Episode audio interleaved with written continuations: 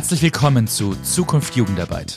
Ideen und Perspektiven für Kirche und die Arbeit mit jungen Menschen. Mein Name ist Roger Schmidt. Ich bin Leiter des Studienzentrums für evangelische Jugendarbeit in Josefsthal. Seit Anfang des Jahres machen wir diesen Podcast. Vielen Dank für das Interesse und das positive Feedback. Heute machen wir ein weiteres Experiment. Gemeinsam mit der Zeitschrift Baugerüst ist es ein begleitender Podcast zur aktuellen Ausgabe zum Thema Kinder. Es soll dazu einladen, das Heft zu lesen. Das Heft ist nämlich ein großartiger Einblick in das aktuelle Denken über die Situation von Kindern in Deutschland und über Konzepte zur Arbeit mit Kindern. Dazu haben wir hier im Podcast drei Gespräche mit Autoren des Heftes. Da ist zunächst Yasin Adigüssel, Landesreferent beim Evangelischen Jugendwerk in Württemberg. Er spricht über die evangelische Arbeit mit geflüchteten Kindern und seinen Beitrag dazu im Baugerüst. Dann folgt ein Gespräch mit Eckhard Dreitzler aus Baden über seinen Beitrag zu Arbeitsformen der Arbeit mit Kindern. Abschließend unterhalte ich mich dann mit der Redakteurin des Baugerüsts, Annika Falk-Klausen, über das Heft insgesamt und über wichtige Erkenntnisse zur Arbeit mit Kindern. Die Gespräche sind alle entstanden, entweder über Skype, direkt persönlich oder über das Telefon Sie merken sicherlich da ein paar Unterschiede in der Soundqualität, aber ich, denke, es lohnt sich trotzdem zuzuhören und die interessanten Einsichten der Kolleginnen und Kollegen wahrzunehmen. Wir steigen direkt ein mit dem ersten Gespräch. Genau, wir sprechen jetzt mit Yasin Adegüssel. Er ist Landesreferent für interkulturelle Öffnung im Evangelischen Jugendwerk in Württemberg. Herzlich willkommen und vielen Dank für das Gespräch. Vielen Dank. Genau, Sie haben einen spannenden Beitrag im, in der aktuellen Ausgabe des Baugerüst zur Arbeit mit geflüchteten Kindern geschrieben. Inwiefern sind denn geflüchtete Kinder eine besondere Herausforderung für evangelische Arbeit mit Kindern? Ähm, die Arbeit mit geflüchteten Kindern ist deswegen eine Herausforderung, weil für viele die Arbeit mit geflüchteten Kindern neues, ein ganz neues Thema ist. Also während die Arbeit mit ähm, biodeutschen Kindern und Jugendlichen ja schon eine ganz lange Tradition hat in unserem Land und in unseren Gemeinden, ist es so, dass gerade da, wo auf einmal Kinder mit Fluchthintergrund, die andere kulturelle Umgangsformen vielleicht gewohnt sind, die andere Sprachen sprechen, die sich auch in Deutsch nicht so gut verständlich machen können und nicht alles sofort verstehen, dass das erstmal vielleicht Respekt auslöst in den Mitarbeitenden und Fragen aufwirft. Wie kann ich diesen Kindern ähm, ein guter Gruppenleiter sein? Wie kann ich ihnen gerecht werden in den besonderen Bedürfnissen, die sie vielleicht mitbringen? Mhm. Jetzt kann ich da auch gleich vorweg sagen, im Wesentlichen ist die Arbeit mit geflüchteten Kindern auch nichts anderes als wie die Arbeit mit nicht geflüchteten Kindern. Im Wesentlichen ist das einfach Arbeit mit Kindern. Aber es gibt so ein paar Kleinigkeiten, auf die man vielleicht achten kann oder die man sich zumindest mal bewusst machen kann. Mhm. Um ich finde ich finde erstmal erstmal den Schritt zu sagen, also eben das, es ist eigentlich Arbeit mit Kindern, wie, wie wir es gewohnt sind. Es sind Kinder genau. wie andere Kinder auch. Ich glaube, das ist erstmal wirklich eine ganz wichtige Botschaft, die Sie auch aus Ihrer eigenen Erfahrung sagen.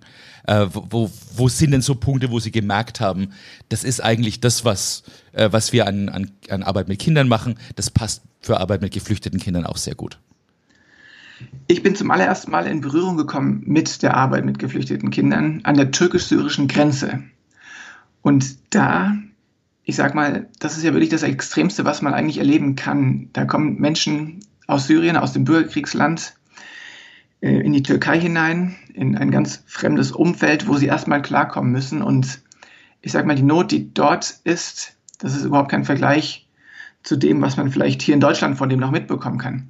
Man kann das nicht vergleichen, das will ich auch nicht. Aber ich habe gemerkt, dass obwohl dort die Kinder eigentlich an allem Mangel haben, also wirklich auch daran, ähm, genug Nahrung zu bekommen oder irgendwie ähm, zu überleben mit ihren Familien, sind es trotzdem Kinder. Das heißt, die sehen sich trotzdem ganz genau wie deutsche Kinder danach, dass da jemand ist, der sie lieb hat, dass sie einen Platz haben, wo sie toben können, spielen können, sie, dass sie singen können, dass sie sich selber ausprobieren können und positive Lebenserfahrungen machen können. Und dort an der syrischen Grenze habe ich eben auch erlebt, dass obwohl ich überhaupt nicht ausgebildet bin, um irgendwie eine professionelle Arbeit mit ähm, geflüchteten Kindern zu machen, dass ich trotzdem total viel zu geben habe, einfach weil ich ein paar Methoden oder ein paar Spiele kenne, weil ich die Fähigkeit habe, auch mich und mein Herz, also meine Zuneigung und meine Wertschätzung zu verschenken und vor allem auch meine Zeit zu investieren in die Kleinen.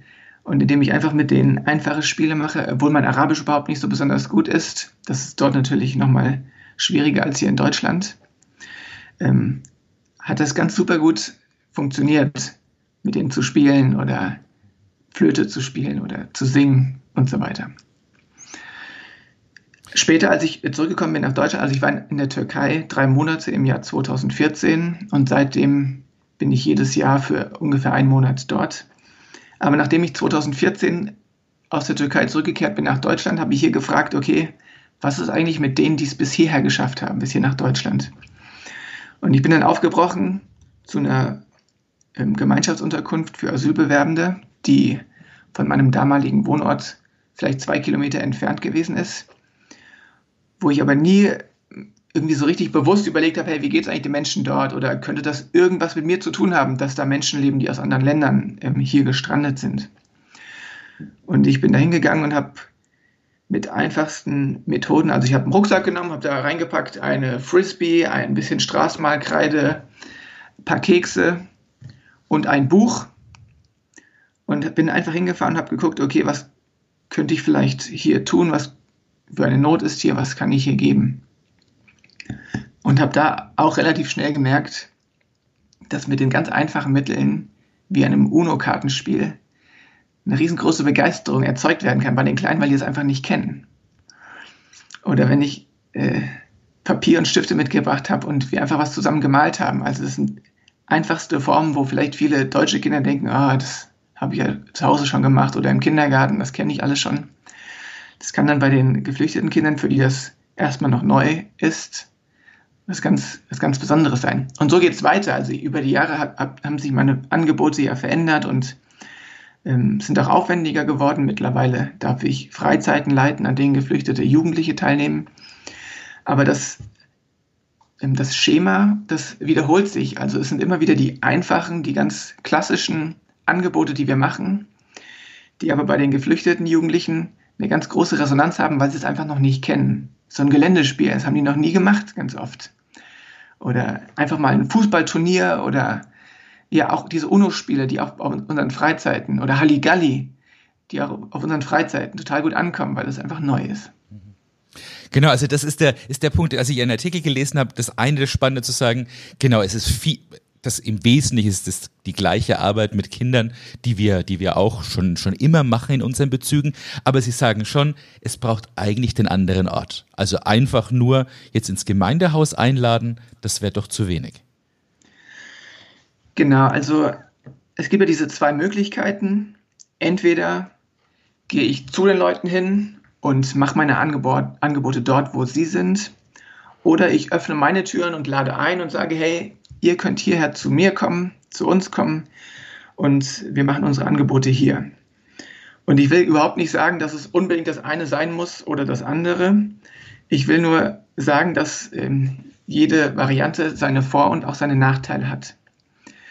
Ähm, wenn ich mich aufmache zu den Menschen hin, dann mache ich es den Menschen insofern leichter, dass sie sich nicht auf Neuland begeben müssen. Sie müssen nicht initiativ den Schritt in die Fremde tun, sondern ich mache das für die, weil sobald ich an den anderen Ort gehe, dann bin ich dort erstmal fremd und dann muss ich erstmal gucken, hey, wie läuft das hier eigentlich und ähm, dann muss ich es auch aushalten, dass vielleicht manche mich fragend angucken. Als ich zum ersten Mal in die in Unterkunft gegangen bin hier in, in Deutschland, da war das auch so. Da standen Männer, die haben in der Ecke geraucht, die haben mich natürlich angeguckt, als ich da kam mit, mit dem Fahrrad und mit den äh, Spielsachen, die ich da dabei hatte.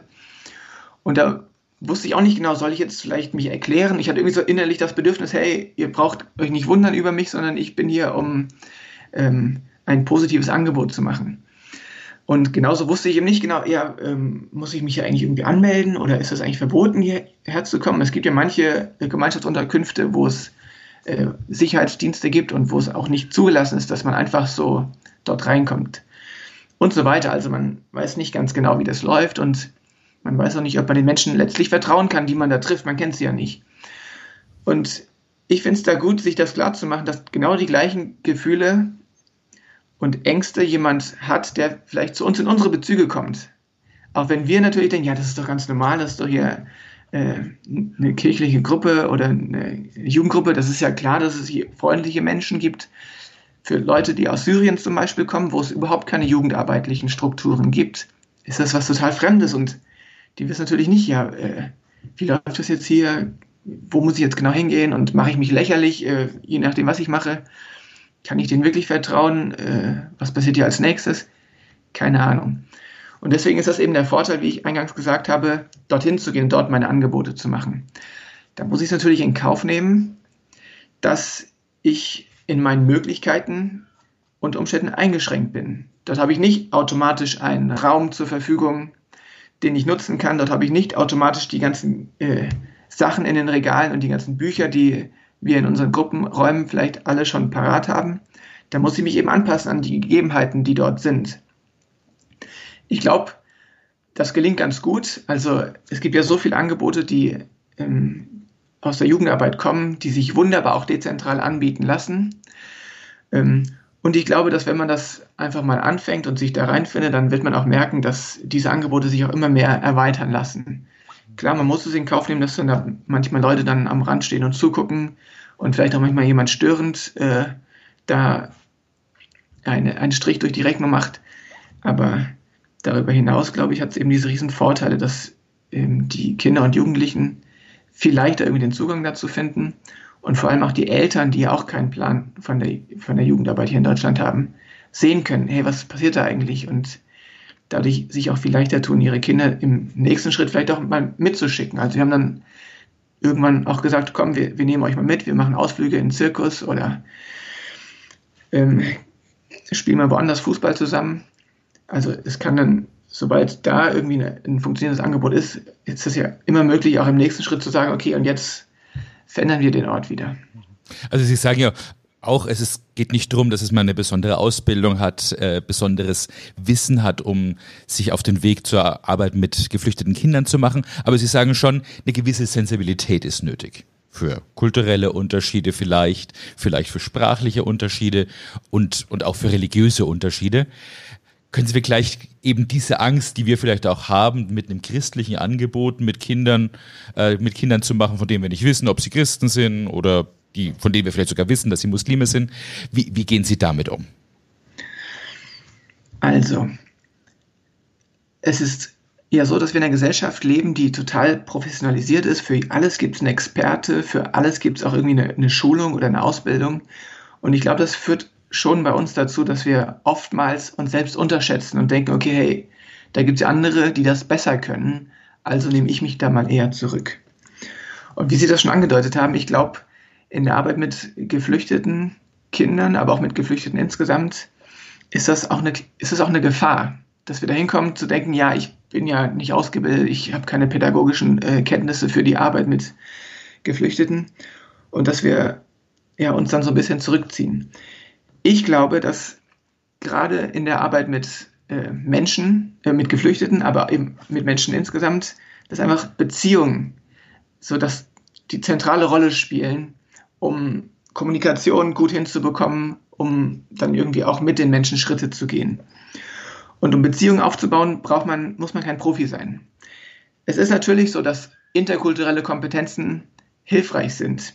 Aber wer denkt, dass er erst irgendwie eine Schulung machen muss oder ein äh, schwer verständliches Buch lesen muss, um ja, sinnvoll Flüchtlingsarbeit machen zu können, ich glaube, der irrt. Und egal wie viele Bücher ich lese, am Ende wird es entscheidend sein, ob ich es schaffe, mich zu trauen, einfach loszugehen und auch mich zu trauen, Fehler zu machen. Denn Fehler sind dazu da, um aus ihnen zu lernen. Die interreligiöse Kompetenz, das ist so eine Spezialform der interkulturellen Kompetenz. Und das ist jetzt ein Thema, was für uns in der evangelischen ähm, Kinder- und Jugendarbeit natürlich auch eine Rolle spielt. Wie gehen wir jetzt damit um, dass unsere Angebote natürlich auch ähm, einen religiösen Charakter haben, dass wir ähm, biblische Geschichten hören, auch in den äh, Gruppenstunden mit Kindern oder dass wir Lieder singen oder zusammen beten. Wie geht das, wenn jetzt auf einmal Muslime dazukommen? Und ich finde es gut, wenn man sich da auch wirklich Gedanken darüber macht, wie ist das eigentlich für ein muslimisches Kind. Was ich schade finde, ist, wenn Menschen oder gerade Mitarbeitende in der Jugendarbeit dann dahin kommen zu sagen, okay, wir, wir streichen das Religiöse jetzt ganz raus aus den Angeboten, damit sich niemand unwohl fühlt damit. Denn wenn in, in dem Moment, in dem wir das machen, vertun wir eine große Chance, den Kindern auch die Gelegenheit zu geben, ganz natürlich und von klein auf da reinzufinden, dass es unterschiedliche Religionen gibt, dass man in religiösen Dingen auch unterschiedlicher Ansicht und Meinung sein kann und dass das auch wirklich okay ist. Also in unseren, äh, in meiner Arbeit und bei unseren Freizeiten haben wir eher das Ziel, dass es am Ende ganz normal ist, auch über religiöse Themen ins Gespräch zu kommen und dass es nicht irgendwie tabu ist oder so, dass man gar nicht drüber spricht. Wir haben dazu natürlich bestimmte Prinzipien, weil wir uns wohl bewusst sind, dass es da auch ganz leicht ähm, zu schlechten Formen kommen kann. In dem Moment, wo ein muslimisches Kind in eine Gruppenstunde kommt und das Gefühl hat, ähm, sich verstecken zu müssen oder zu irgendetwas Ja und Arm sagen zu müssen, was es überhaupt nicht ähm, kann oder will, oder wenn es auf einmal vielleicht ein schlechtes Gewissen hat, weil es an die Eltern denkt und das Gefühl hat, oh, meine Eltern wären hiermit überhaupt nicht einverstanden. In dem Moment ähm, ist es wichtig, dass wir irgendwie einen anderen Umgang damit finden oder irgendwie darauf reagieren, sodass es eben ausgeräumt wird.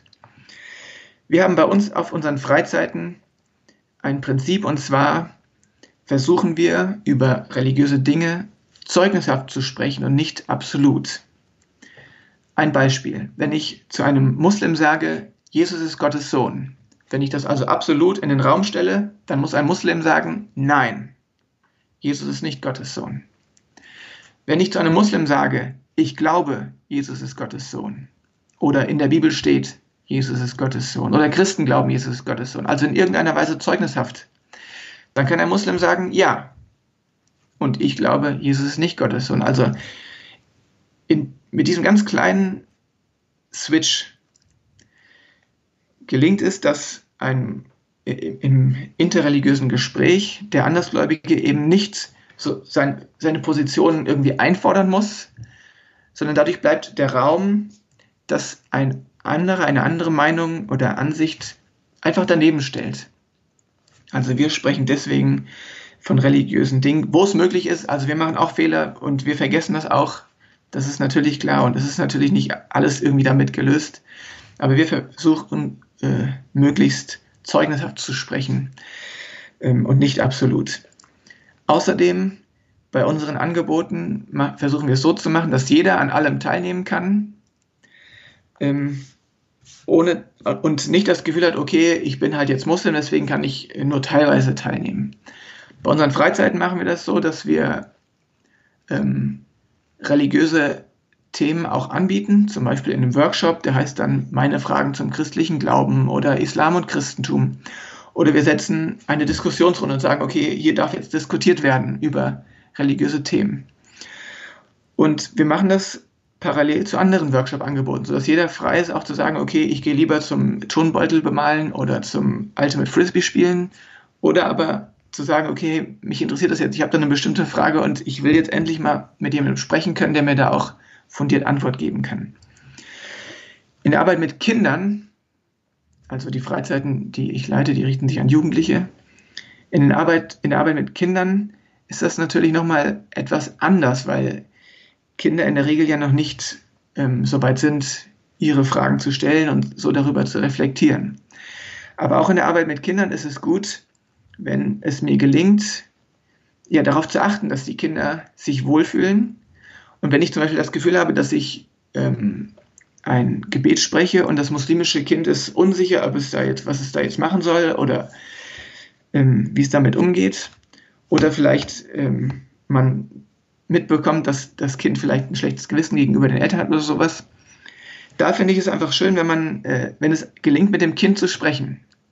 Und noch besser finde ich es, wenn es gelingt, einen Kontakt zu den Eltern herzustellen. Denn in dem Moment, wo man mit den Eltern sprechen kann, entlastet man das Kind. Wenn ich daran zum Beispiel denke, ich habe ja selber muslimischen Hintergrund. Als ich im Kindergarten gewesen bin, haben, hat die Kindergartengruppe auch zusammen gebetet und die haben alle ihre Hände gefaltet.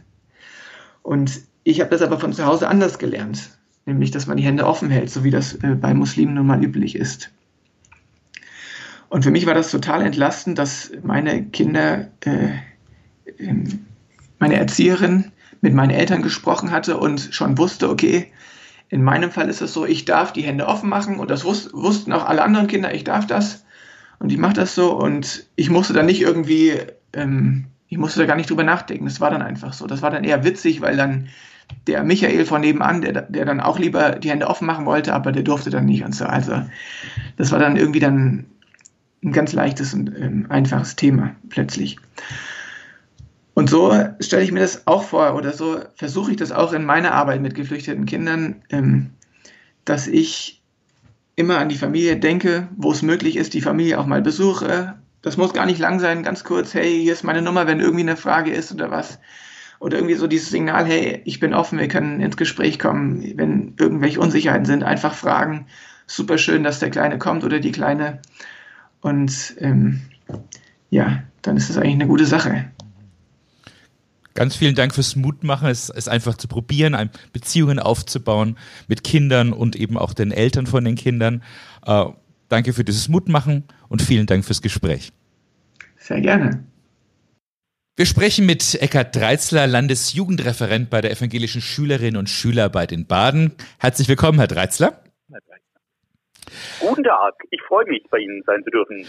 Genau, wir reden über den Beitrag, den Sie jetzt im aktuellen Baugerichtsgeheft äh, geschrieben haben zu Angebotsformen der Kinderarbeit. Und was ich ganz spannend fand, als ich den Artikel gelesen habe, Sie entwickeln ja ein Leitbild für die Arbeit mit Kindern, vor allem aus Kinderfiguren von Astrid Lindgren. Wie kommen Sie auf diesen Zugang? Ähm, dadurch, dass ich bis vor zwei Jahren aktiv in der Arbeit mit Kindern steckte in Mannheim als Bezirksjugendreferent, äh, habe ich einfach sehr viele Geschichten auch aus dem Bereich von Astrid Lindgren auch immer wieder den Kindern vorgelesen. Und somit sind mir einfach die Figuren von Astrid Lindgren sehr geläufig. Und ich finde auch, sie schreibt einfach auch stellenweise sehr provokativ. Und ich finde es einfach auch sehr schön, wie sie den Kindern, egal aus Bullerbü oder der Michel oder die Pibi, einfach Freiheiten gibt und Freiheiten lässt und sie einfach auch an einer langen Leine laufen lässt. Und aus dem Grund bin ich fasziniert von den Figuren aus ihrer Feder. Und meinen auch, das ist irgendwie eine, ein Leitbild für uns in der, in der evangelischen Arbeit mit Kindern, zu sagen, es geht um Freiheit, es geht darum, Freiräume erleben zu können. Richtig, richtig. Also für mich eigentlich quasi im übertragenen Sinne ähnlich. Wir sollten unseren Kindern und Jugendlichen, die zu uns in die kirchliche Kinder- und Jugendarbeit kommen, auch Freiräume geben, Freiräume lassen, dass sie sich ausprobieren können, dass sie selber entscheiden, mitbestimmen können, aber dass sie auch das Gefühl haben, dass hinter ihnen jemand steht, der sie begleitet, der sie betreut, der ihnen aber auch zur Seite steht, wenn es mal nicht so läuft, wie sie sich das vorstellen. Und so ähnlich sehe ich das auch immer bei Astrid Lindgren. Sie beschreiben ja auch in Ihrem Beitrag sehr positiv die Möglichkeiten von Kirchengemeinden mit der Arbeit von Kindern. Manche Leute sagen ja, ganz so einfach ist es nicht, aber was, worin sehen Sie die besonderen Chancen, die wir als Kirche haben? Wir, wie ich in meinem Bericht geschrieben habe, wir haben immer noch die Infrastruktur. Wir haben sehr viele Gemeindehäuser, Gemeindezentren. Wir haben Jugendkirchen, Kinder- und Jugendkirchen. Wir sind eigentlich am Puls der Zeit und mitten in den Orten noch verankert. Ich sage immer noch, durch die ganzen Sparbeschlüsse kann sich das eventuell ändern oder auch die ganzen Mitgliederrückgänge. Aber noch sind wir in vielen Städten, Gemeinden mitten in der Gemeinde vertreten. Und das macht das Arbeiten recht einfach, weil wir einfach dort sind, wo die Menschen, insbesondere Kinder und Jugendliche, leben. Die Wege sind kurz. Es ist oft in der Nähe von Kindergarten und Schule oder Ausbildungseinrichtungen. Und aus Grund, denke ich, haben wir da wahnsinnige Chancen, die uns geboten werden und die wir auch nützen müssen und auch sollten. Großes Thema bei der Arbeit mit Kindern ist ja auch die Beziehung zu den Eltern der Kinder. Welche Tipps haben Sie für die Arbeit mit Eltern? Ich habe über Jahre, wenn ich zum Beispiel Kinderferienaktionen gemacht habe, immer die Eltern mit dazu eingeladen, morgens, wenn sie die Kinder gebracht haben, eine Tasse Kaffee mit mir zu trinken oder nachmittags einfach nur auf ein Gespräch da zu sein, wenn sie ihre Kinder geholt haben. Und da kamen manchmal ganz tolle Gespräche zustande über die Kirche, über das Private, über Probleme, über auch über die Kinder. Und wir waren da ganz nah an den Eltern dran. Und auch die Eltern zu Gottesdiensten mit ihren Kindern einzuladen, die dann von ihren Kindern oder Jugendlichen organisiert und durchgeführt werden, finde ich eine ganz wichtige Sache. Denn so kommen wir auf eine ganz unkomplizierte und leichte Art an die Generation zwischen 25 und 50. Also wirklich da das, das denke ich, ist auch ganz, äh, ganz wichtig, dass wir diese Verknüpfungen und die Möglichkeiten und die Türen, die Kinder öffnen, wahrnehmen, auch zu anderen Altersgruppen, anderen Arbeitsformen. Da ganz herzlichen Dank für Ihren Beitrag dazu, auch Herr Dreitzler. Ähm, genau, das möchte ich da an der Stelle auch abschließen und sagen, danke für den Ihren mutmachenden Beitrag und ganz herzlichen Dank für das Gespräch. Dankeschön. Und nun zum Abschluss das Gespräch mit Annika Falk-Klausen. Herzlich willkommen, Annika Falk-Klausen. Sie ist Redakteurin des Baugerüst der Zeitschrift für Jugend- und Bildungsarbeit. Es gibt eine Menge Premieren, Premieren dieses Mal. Auf der einen Seite sprechen wir zum ersten Mal im Rahmen dieses Podcasts und es ist gleichzeitig die erste Aufgabe, die du als Redakteurin jetzt neu zu verantworten hast. Wie fühlt sich das so an? Wie war das jetzt an dieser Ausgabe zu arbeiten? Eine Herausforderung. Also ähm, ich habe ja ein Redaktionsteam zum Glück im Hintergrund, der du auch angehörst. Und äh, das Redaktionsteam hat zusammen mit meinem Vorgänger Wolfgang Noack dieses Heft konzipiert. Und ich habe es im Prinzip dann umgesetzt, äh, was manchmal äh, schwierig ist, weil man eben bei den Themen oft äh, gucken muss, was haben sie sich dabei gedacht, welcher Schwerpunkt war da wirklich gemeint. Ähm, das war eigentlich ganz spannend und für mich war natürlich das Layouten erstmal äh, neu, äh, weil es ein neues Programm war. Das waren die Herausforderungen, aber es hat wahnsinnig Spaß gemacht. Ein tolles Thema, finde ich. Super, genau. Kinder ist ja tatsächlich ein sehr umfassendes Thema. Was war eigentlich so der, der Grund, sich genau für dieses Thema im Rahmen von der Zeitschrift für Jugendarbeit zu beschäftigen? Also es heißt ja Kinder- und Jugendarbeit und äh, viele unserer Themen sind aber, unsere Hefte sind dann doch eher, konzentrieren sich auf Jugendarbeit. Und ähm, oft hat man auch äh, festgestellt, dass Referentenstellen oft ähm, früher mal extra Schwerpunkt Kinder hatten und heute das zum Beispiel einfach dazugenommen wird. Und deswegen haben die Kollegen gesagt, das ist, sollte man mal als Schwerpunkt nehmen, weil es ja die Basis ist der Kinder- und Jugendarbeit. Ich denke, wer nicht sozialisiert wird als äh, Kind in dem Alter, wird auch später nicht in die Jugendarbeit hineinwachsen. Da muss schon, muss schon der Grundstein gelegt werden und deswegen muss man sich darauf konzentrieren. Und ich glaube, das ist uns in dem Heft gelungen. Mhm. Genau, das ist ja auch so die Frage, was sind so besondere konzeptionelle Herausforderungen, die sich bei Kindern und und älteren Jugendlichen unterscheiden? Was waren da so Punkte, die du im Hefter liest dazu? Also interessant äh, fand ich erstmal, äh, wie man, zum Beispiel Gerhard Büttner hat geschrieben, wie man Kindern überhaupt biblische Geschichten äh, weitergibt. Das ist ja anders, ob ich mit einem Kind mit sechs, sieben Jahren spreche oder mit einem Jugendlichen, der das schon viel besser einordnen kann. Oder was auch immer wieder kam, sind diese großen Fragen, die Kinder stellen und die Kinder natürlich sehr viel unbefangener stellen, äh, worauf Erwachsene natürlich auch Antworten haben müssen äh, und Jugendliche sich vielleicht gar nicht mehr trauen, diese Fragen zu stellen. Und ähm, das ist, glaube ich, eine der Herausforderungen. Mhm. Genau, von den Ideen oder auch von den Themen, die vorgestellt waren, was waren denn so Sachen, die du besonders interessant und überraschend fandest? Also ähm, ich fand die, die Mischung eigentlich gut. Also wir haben natürlich wieder viel Hintergrund äh, überhaupt. Äh, was ist das? Äh, welches Alter ist das überhaupt? Wir haben auch die Young Teens mit drin, die 10- bis 13-Jährigen, die mal so ein bisschen beleuchtet. Äh, wir haben aber auch eben viele praktische Beispiele, die sich äh, umsetzen lassen. Zum Beispiel Winterspielplätze, ganz simpel im Winter das Gemeindehaus zum Winterspielplatz machen oder so größere Projekte wie Kinderkirchengipfel in Baden, äh, was ich auch sehr schön fand, die auch nochmal geschrieben hat, äh, so wie das vor 20 Jahren war und heute, was die Unterschiede so waren. Ja, kannst du ein bisschen erzählen, Kindergipfel, wie funktioniert das? Was ist das? Also das ist einfach, ähm, die haben sich, glaube ich, mit so rund äh, 200 äh, Kindern getroffen und eben Vertretern aus der Jugendarbeit und Gemeindearbeit und haben eben ähm, mal die Kinder wirklich zu Wort kommen lassen. Das sagen auch alle Autoren in dem, äh, in dem Heft eigentlich immer wieder, sagen, hört den Kindern zu und nehmt sie ernst. Und das haben die, glaube ich, da ganz gut gemacht und haben dann wirklich äh, daraus ähm, Punkte rausgeschrieben, die sie dann wirklich mit aufgenommen haben in die künftige Arbeit in den Gemeinden. Und äh, das haben sie dann, glaube ich, 20 Jahre später nochmal gemacht und äh, haben neue Punkte rausgearbeitet und äh, sich daran immer wieder orientiert und haben insofern den Kindern wirklich eine Stimme gegeben. Kinder zuhören, das kann man ja eben in der Gemeindeebene ganz ähnlich auch gut machen. Ähm, jetzt, nachdem du viel mit diesem Heft gearbeitet hast, was würdest du jetzt jemanden, einer Jugendreferentin, Jugendreferenten in der Gemeinde sagen, was ist, was sind wichtige Punkte in der Kinder- und Jugendarbeit oder in der Kinderarbeit, um die entsprechend zu konzipieren?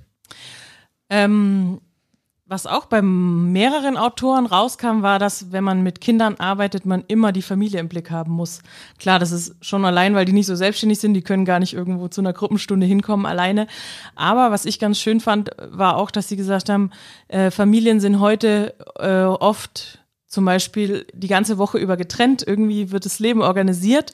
Und zum Beispiel, wir haben auch einen Text zum Thema äh, Kindergottesdienst und Schnittstellen. Und ähm, das spricht auch äh, Christian Weber aus Westfalen zum Beispiel an, der sagt, Familien wollen nicht noch am Sonntag auch getrennt sein und wollen vielleicht dann auch gemeinsam was machen, weil vielleicht die Eltern gemeinsam mit ihren Kindern auch auf die Suche gehen äh, nach Gott und äh, nach biblischen Geschichten. Und äh, deswegen, dass man die Familie im Blick hat. Das fand ich ganz interessant. Ich glaube, da muss ich in, Geme in den Gemeinden noch was tun, äh, dass da mehr geguckt wird, was kann ich für die gesamte Familie als Angebot haben und nicht nur für Kinder in einem bestimmten Alter. Also da genau zu gucken, eben das Heft ist jetzt bestimmt für Kinder, aber trotzdem ist es eben auch wichtig, wo geht's in den anderen Stellen mit rum, wie, wie sieht die, wie sieht's mit den Eltern aus, wie sieht dann auch ja. der Übergang von der Kinder in die Jugendarbeit aus. Genau. Das sind, denke ich, da auch wichtige Fragen, das ist wirklich auch sehr spannend. Und das auf der Grundlage, wie, wie können wir Kindern zuhören. Genau. Annika, wie sieht's aus? Jetzt, wir sind schon in der, in der Vorplanung fürs nächste Heft. Was wird da das Thema sein? Das Thema wird sein äh, Nachhaltigkeit.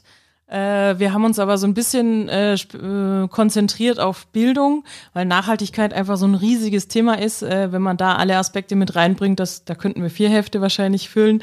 Ähm, deswegen geht's um nachhaltige Bildung. Und ähm, es ist ja oft so, dass man so ein Heft sehr lange vorher das Thema festlegt und dann äh, entwickelt sich irgendwas. Wir haben halt jetzt einfach nochmal den Beititel gegeben, Fridays for Future, weil wir gesagt haben, das passt natürlich dazu echt gut, dass Jugendliche äh, sich einsetzen fürs Klima, für Nachhaltigkeit und äh, werden das so ein bisschen beleuchten. Super. Da freue ich mich dann in Zukunft auch mit dir über das Thema Nachhaltigkeit und das Heft zu reden und danke dir ganz herzlich, dass du dir Zeit für, für dieses Gespräch genommen hast. danke dir. Das war Zukunft Jugendarbeit, der Podcast des Studienzentrums für evangelische Jugendarbeit in Josefsthal. Alle zwei Wochen gibt es eine neue Folge. Der Podcast lässt sich bei Apple Podcasts abonnieren und wo es sonst noch Podcasts gibt. Damit verpassen Sie dann keine Folge. Über Feedback freue ich mich sehr. Wenn es gefallen hat, schreibt eine Kritik und teilt den Podcast mit anderen. Tschüss und bis zum nächsten Mal.